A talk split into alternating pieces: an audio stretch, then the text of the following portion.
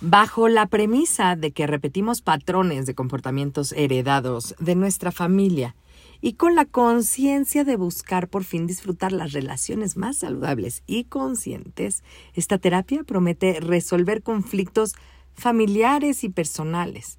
Su nombre nos lleva a pensar en el universo, en la astrología e incluso en el horóscopo, pero la verdad es que no se relaciona con nada de esto.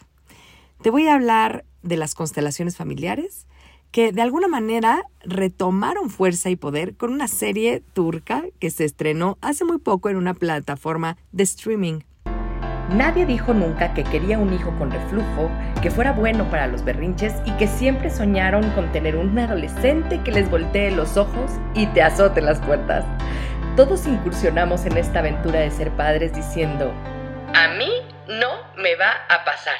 Y lo cierto es que a todos nos sobrepasa en algún momento. No nacemos sabiendo ser padres, pero hay técnicas que te enseñan a resolver muchas dudas y son mucho más eficientes que los consejos de la suegra.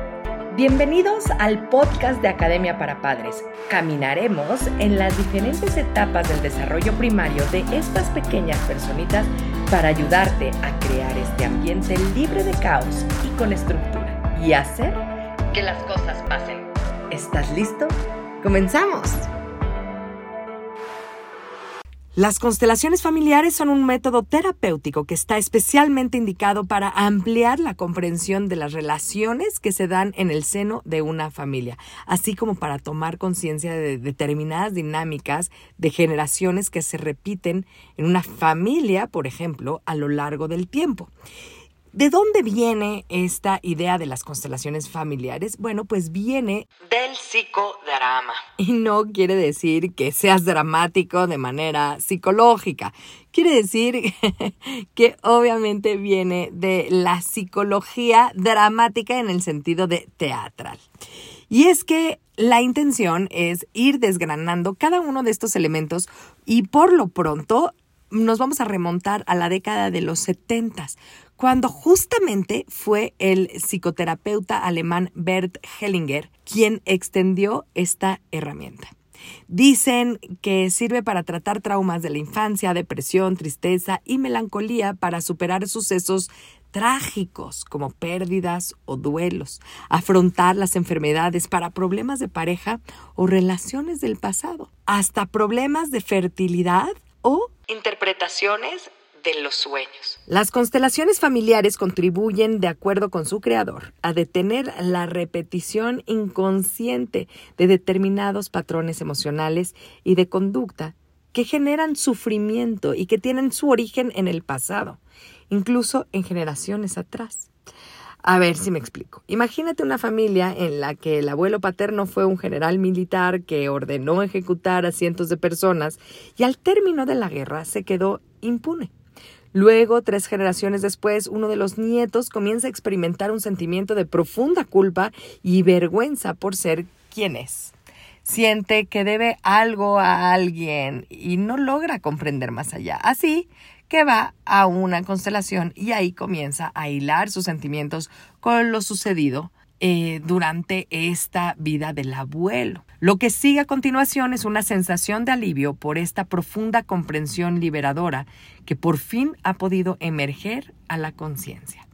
Las constelaciones eh, familiares son entonces esta idea de sanar el árbol genealógico y difieren un poco entonces con esta psicodrama, que este psicodrama sería una representación teatral con personas que aunque no las conozcas, van a formar parte de elementos que a ti te perturban para representarlos y entonces tú lo puedas ver de una manera eh, objetiva, disociada del problema. Las constelaciones son, desde el punto de vista terapéutico, un método centrado en soluciones.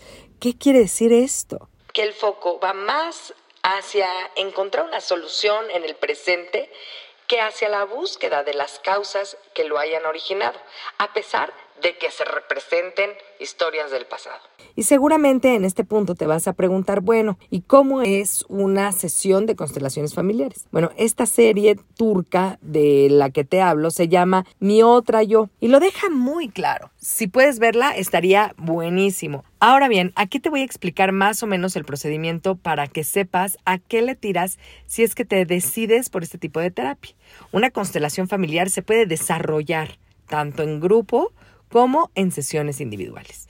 En cualquiera de los dos formatos se configura el sistema familiar con la ayuda y acompañamiento de un terapeuta. En una sesión individual de constelaciones familiares puedes trabajar con un tema concreto que quieras constelar. Este tema tiene que ser uno que estés dispuesto a cambiar y para eso es necesario que tengas una actitud consciente y responsable. Durante la sesión puedes realizar constelaciones, ejercicios, meditaciones, visualizaciones y para eso puedes utilizar muñecos o pequeñas figuras como representantes de tu constelación. Aquí quiere decir que entonces la dramatización de tu problema la vas a expresar por medio de muñecos, de dibujos, etcétera, o de las figuritas que te estoy diciendo. Las sesiones duran aproximadamente una hora y ofrecen un camino eh, de desarrollo personal que se inicia en nosotros y en nuestro sistema familiar, pero crece hacia otras personas de nuestra vida y se extiende de manera general. Por otra parte, las constelaciones familiares grupales parten de la premisa de que todas las personas tienen consigo un campo de conocimiento que proyectan sobre las otras personas. Y al ser traídos al exterior, o sea, expuestas, adquieren conciencia por ellos.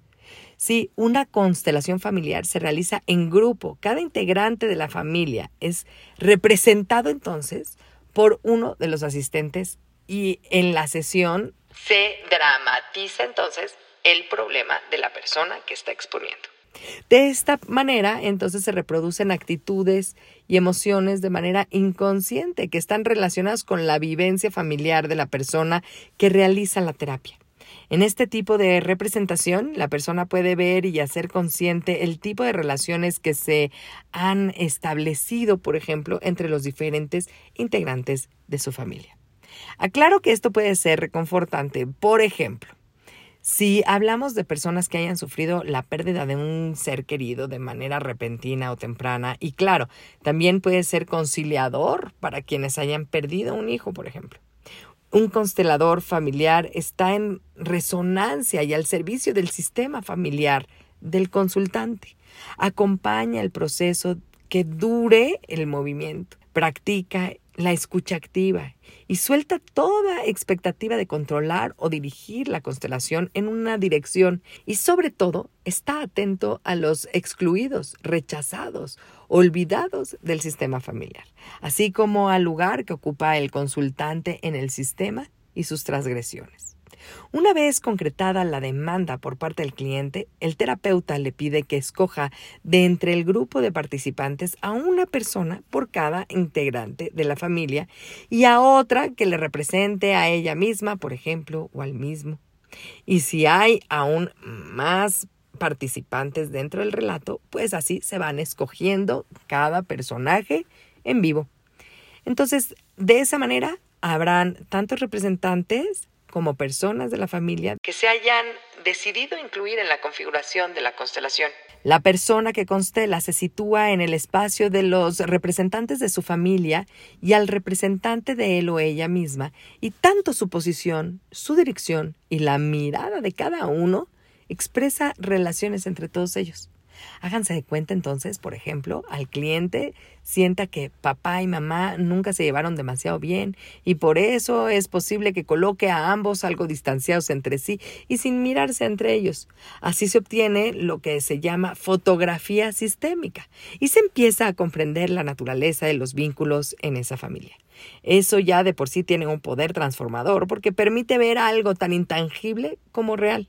La segunda parte es cuando el constelador pide a los representantes que se centren en lo que representan, en sus sensaciones corporales y en cómo se sienten en relación con los demás.